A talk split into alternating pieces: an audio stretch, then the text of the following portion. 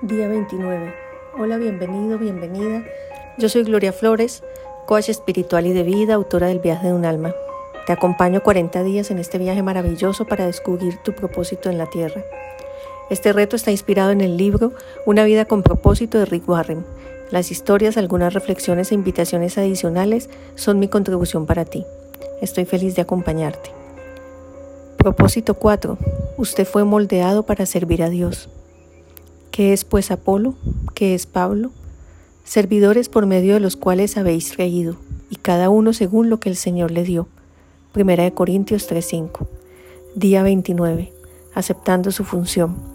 En efecto, hechura suya somos, creados en Cristo Jesús, en orden a las buenas obras que de antemano dispuso Dios que practicáramos. Efesios 2:10. Yo te he glorificado en la tierra, llevando a cabo la obra que me encomendaste realizar. Juan 17:4. Usted fue puesto en la tierra para hacer una contribución. Fue creado para añadirle a la vida contribución, no solo para tomar de la tierra o de la vida para usted su beneficio. Dios quiere que le dé lo que ha recibido. Este es el cuarto propósito de Dios para su vida y es llamado su ministerio o servicio. Fue creado para servir a Dios. En efecto, Hechura suya somos, creados en Cristo Jesús, en orden a las buenas obras que de antemano dispuso Dios que practicáramos. Efesios 2.10. Estas buenas obras son su servicio. Cuando sea que sirve a otros en cualquier manera, en realidad está sirviendo a Dios y está cumpliendo sus propósitos. Lo que Dios le dijo a Jeremías es también verdad para usted. Antes de haberte formado yo en el seno materno, te conocía, y antes de que nacieses te tenía consagrado, yo profeta de las naciones, te constituí. Jeremías 1.5. Fue salvado para servir a Dios. Le costó a Jesús su vida para comprar su salvación. La Biblia nos recuerda que Dios pagó un gran precio por cada uno de nosotros. Por lo tanto, usen el cuerpo para honrar a Dios. No servimos a Dios porque sentimos culpabilidad o porque sentimos miedo y mucho menos obligación, sino porque sentimos gozo y una profunda gratitud por lo que ha hecho por nosotros.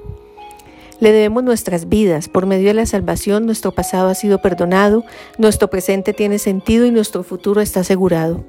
Un corazón que ha experimentado salvación es uno que quiere servir.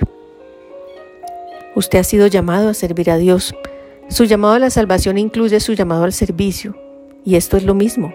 Cualquiera que sea su trabajo o profesión, usted ha sido llamado al servicio cristiano de tiempo completo. Un cristiano que no esté sirviendo es una contracción de términos. Dice la palabra en 2 Timoteo 1.9 que nos ha salvado y nos ha llamado con una vocación santa, no por nuestras obras, sino por su propia determinación y por su gracia que nos dio desde toda la eternidad en Cristo Jesús. Usted fue mandado a que sirva a Dios. Jesús vino a servir y a dar, y esos dos verbos también deberían de definir la vida en la tierra de todos nosotros. La Madre Teresa de Calcuta una vez dijo, vivir santamente consiste en hacer la obra de Dios con una sonrisa. Del viaje de un alma, capítulo 12, ustedes han aprendido a reconocer y dar gracias. Esto enaltece a mi Padre Celestial, que lo que os entrego anida en sus corazones. Clamad la unción de la humildad para que lo que os dé siempre esté al servicio de Dios. Preparándonos para la eternidad. Al final de la vida se presentará ante Dios y Él evaluará qué tan bien sirvió a otros con su vida. Así pues, cada uno de vosotros dará cuenta de sí mismo a Dios. Romanos 14:12. El servicio y el significado. Es por medio del ministerio que descubrimos el significado de nuestras vidas. La palabra de Dios en Romanos 12:5 nos dice, Así también nosotros, siendo muchos, no formamos más que un solo cuerpo en Cristo, siendo cada uno, por su parte, los unos miembros de los otros. Dios quiere usarnos para que haga una diferencia en el mundo. Él quiere trabajar por medio de usted y de mí, y lo que importa no es la duración de nuestras vidas, sino nuestra donación, no cuánto vivimos, sino cuánto servimos. Del viaje de un alma, capítulo 6, cuando tenemos un llamado es imposible huir de él. Nos pasa como a Jonás. Por más que huyamos, más rápido nos traga la ballena. Nos lleva hasta el fondo y reconocemos nuestra nada y nuestra necesidad de Dios. Toda reflexión sobre la palabra de Dios sin meditación y sin el soplo del Divino Santo Espíritu es una narración que incluso podemos aprender de memoria, pero que no dará fruto en nosotros. Revisa las citas bíblicas de nuevo, medita, ora al Señor sobre tu deseo de este recorrido. Recuerda que el servicio no es opcional. En efecto, hechura suya somos, creados en Cristo Jesús en orden a las buenas obras que de antemano dispuso Dios que practicáramos. Efesios 2.10.